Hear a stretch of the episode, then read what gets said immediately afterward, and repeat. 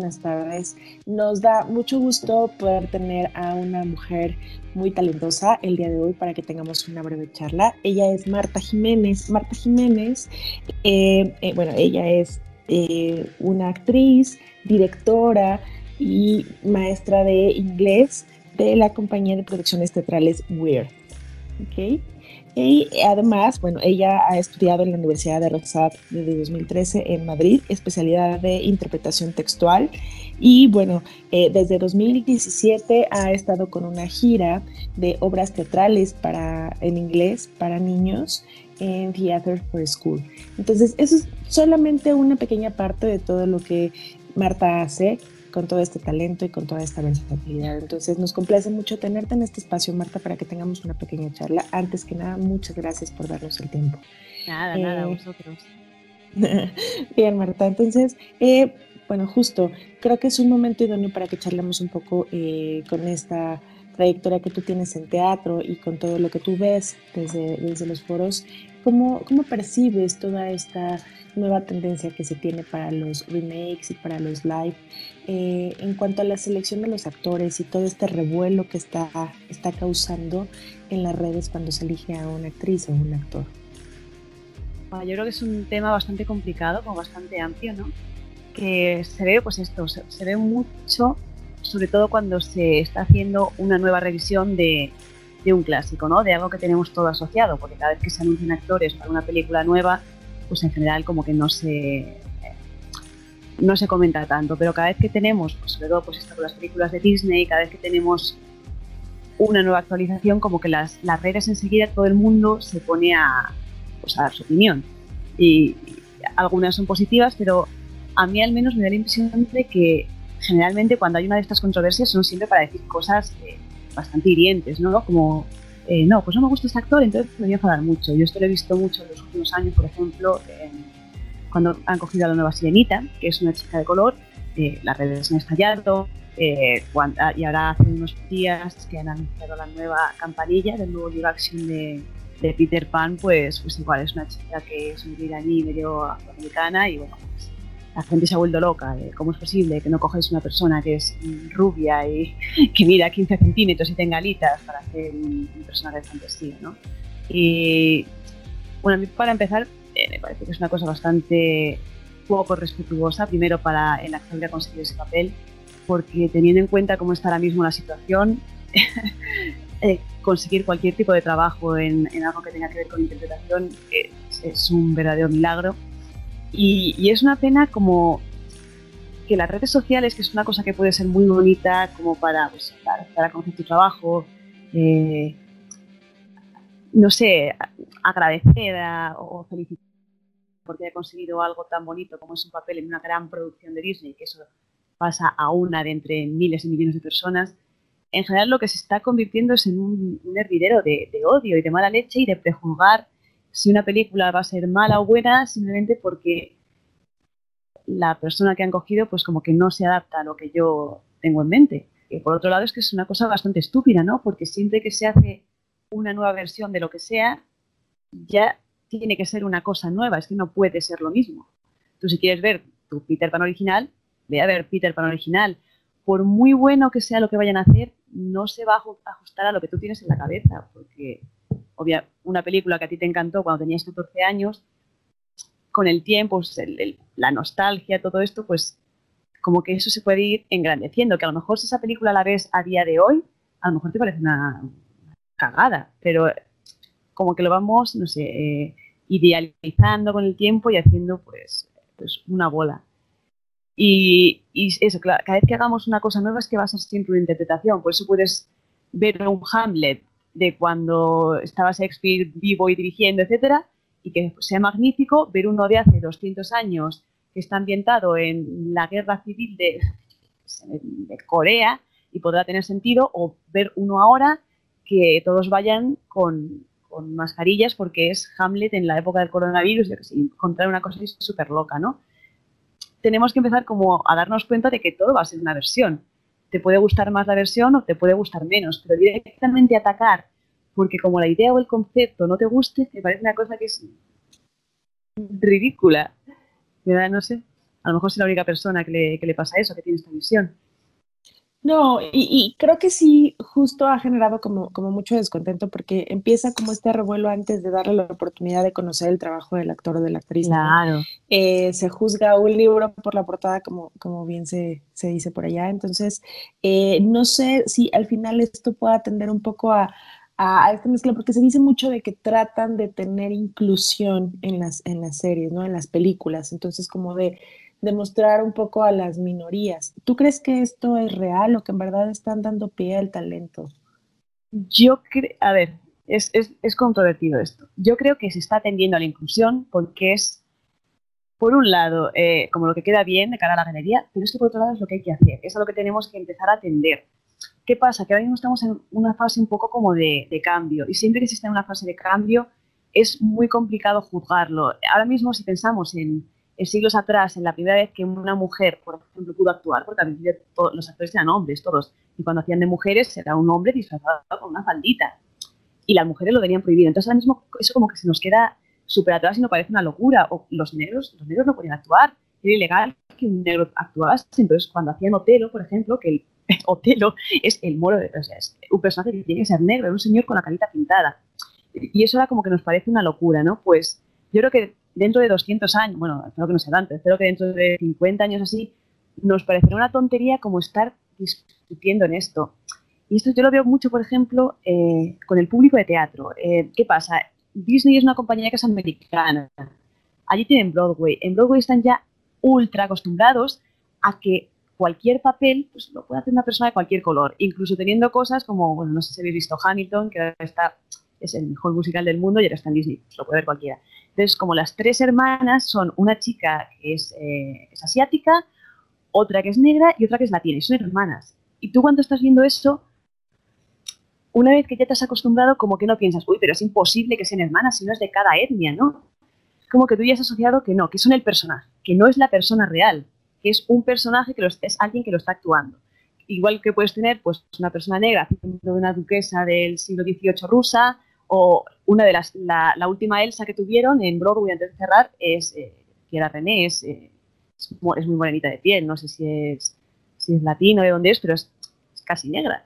Y, nadie en, Broadway como que te, te, monta estas movidas, porque como ya están, ya han cambiado el chip, ya han, ya han conseguido hacer la abstracción de tengo un personaje, me creeré el personaje por sus acciones, por lo que hace, por lo que dice, por cómo canta, por cómo me comunica la historia más que porque físicamente diga, uy, ¿cómo es posible que Ana y Elsa sean hermanas si Ana es una chica que es blanca, una actriz blanca y la otra es una actriz negra? Mm, algo me falla. No, es como que ya, eh, como que esta gente lo ha, como que lo ha aceptado mucho. ¿Qué pasa? Que el público que va a Broadway es un público muy específico, es gente que tiene dinero, que tiene un interés por el teatro. Bueno, aquí también pasa igual, o sea, cine ve todo el mundo, teatro pues ya es como tienes que ser un, pues, un fan del teatro, de me gusta el teatro. ¿Quién lo decía esto? Será Mark Twain que decía que no a todo el mundo le gusta el vino, pero todo el mundo bebe agua. Pues esto yo creo que con el cine es parecido, que quien ya ha visto mucho más y está ya más acostumbrado, como que estas cosas no le sorprende, pero que el público general a lo mejor aún no tiene el proceso este de, de decir, es que cualquier actor, si es un buen actor, me puede hacer cualquier personaje. A mí, por ejemplo, en los castings me molesta mucho más cuando te cogen a, a una persona que es, pues es un modelo, un influencer que se ha hecho muy famoso y le meten en una producción, pues ya está, porque es famosito, pues nada, le, vamos a dar un papel de teatro sin haber estado estudiando cuando tienes a cientos de miles de actores que se han estado formando y se siguen formando día a día y no tienen la oportunidad, pues porque no han tenido suerte y no tienen 100.000 seguidores en Instagram. Y yo creo que esto es el tipo, el tipo de polémica que tendría que haber, no de yo me imaginaba este personaje blanquito y rubio en mi cabeza y me han puesto a una china morena. y, hablando justo de los castings, Marta, mm. ¿tú cómo crees que es ahora esta tendencia de los castings? Que eligen ya desde la producción, tienen en mente a una persona con ciertas características y con base en esto colocan o bien en aquellas cintas que de repente vemos o puestas teatrales donde dicen, bueno, es que era el actor o la actriz ideal y con ella reescribimos toda, toda esta historia, ¿no? Y dan pie a que sea el talento y, no la imagen. Mm. ¿Cómo crees que es hoy en día? ¿Sigue siendo por una preconcepción de cómo tendría que ser? Entonces empiezan a decir, justamente tiene que ser alguien con estas características físicas. Ya. A ver, es que esto, pues es que hay tantísimos casos que es que dependerá mucho. Hay, hay veces que directamente te piden, eh, pues, campanilla, etnia indiferente o etnia eh, pues africana, porque directamente ya, ya quieren meter algún personaje que sea de color. Yo creo que lo que tendría que tenderse, que es, es un concepto que está en Broadway, por ejemplo, que es el blind casting, que es el personaje lo va a hacer el que lo haga mejor.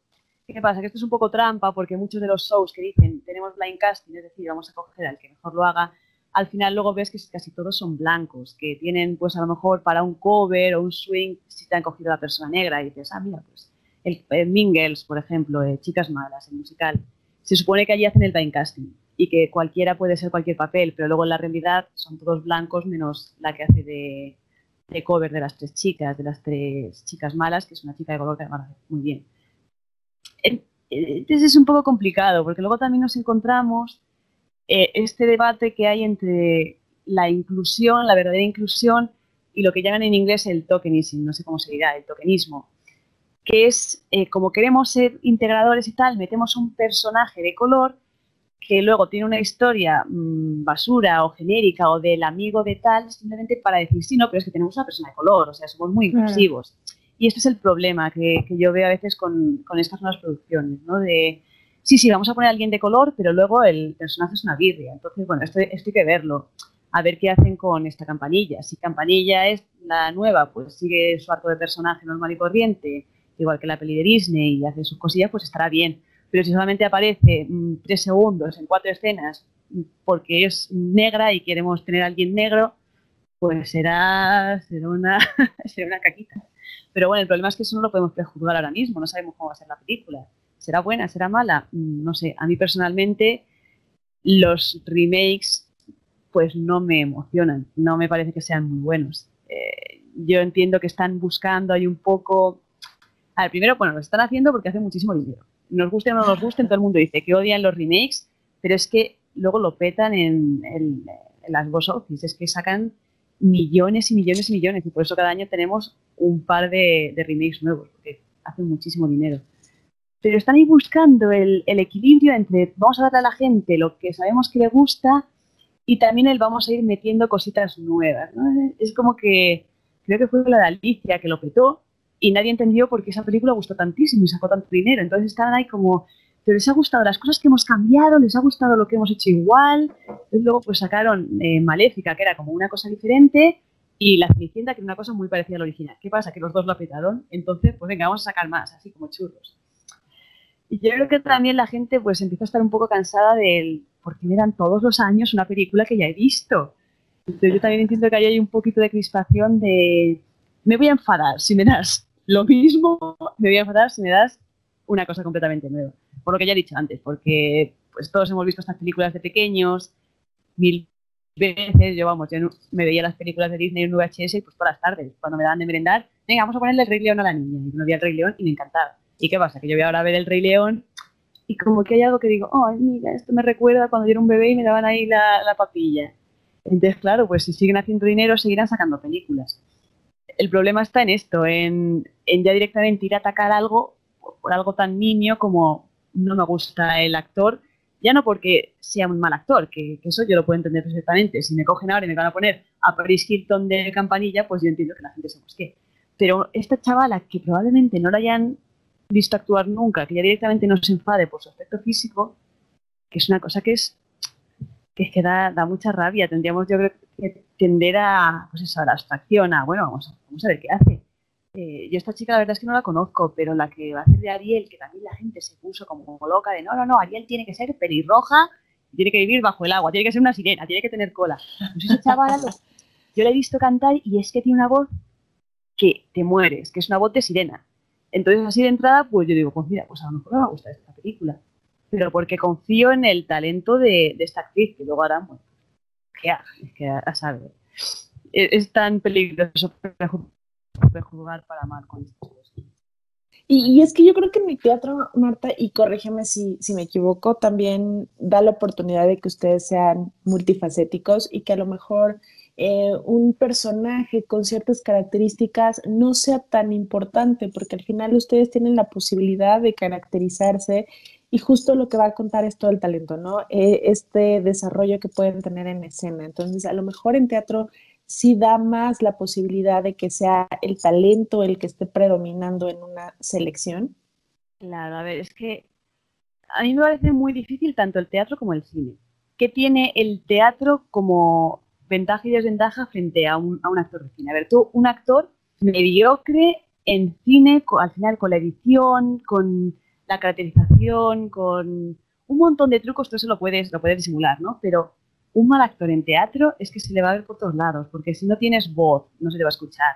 Si no tienes presencia, si no tienes mm, tantas cosas técnicas, es que ahí da igual lo que hagas, porque no, no, hay nada que te salve, no hay, no puedes volver a repetirlo. Si sales y te equivocas con la línea, te has equivocado. Las 500 personas que te están viendo lo han visto.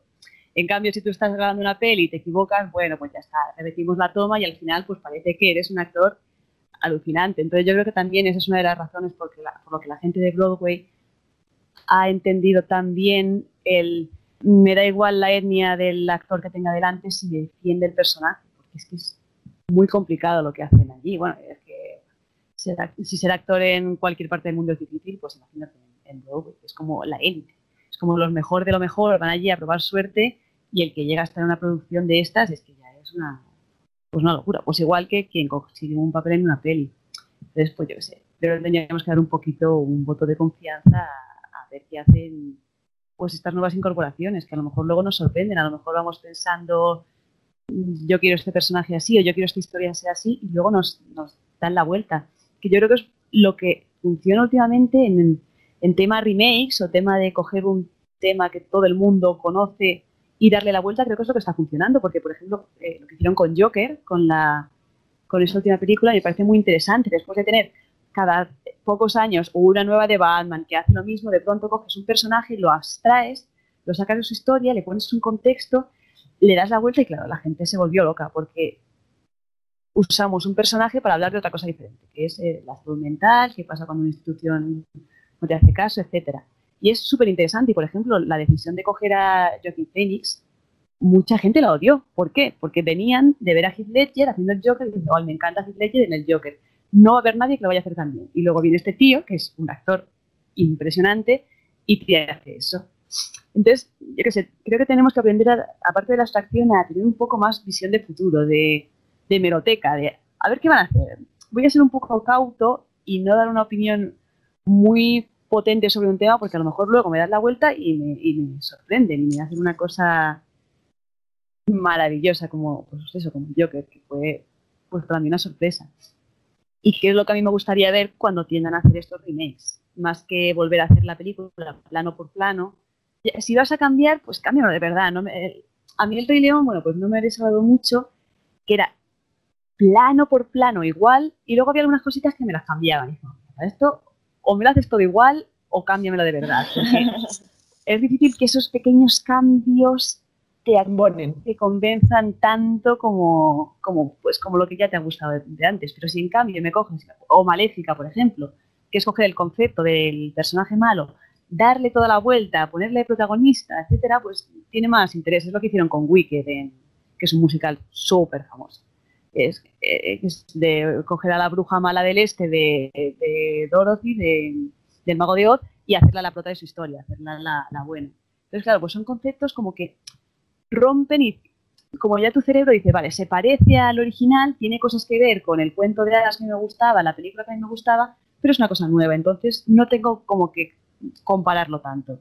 Yo creo que por ahí ojalá fuesen estos remakes, porque yo creo que te ayudaría a que la gente no se cabrease tanto porque de priori no se parezca a las expectativas que tú tienes de, cuando eres un crío. Claro. Ojalá, ojalá.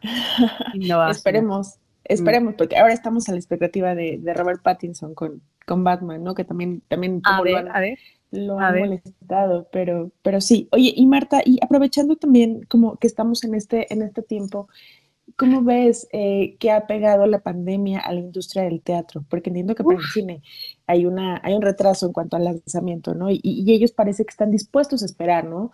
Eh, pero ¿qué pasa con el teatro? ¿Qué ha pasado y qué vislumbras?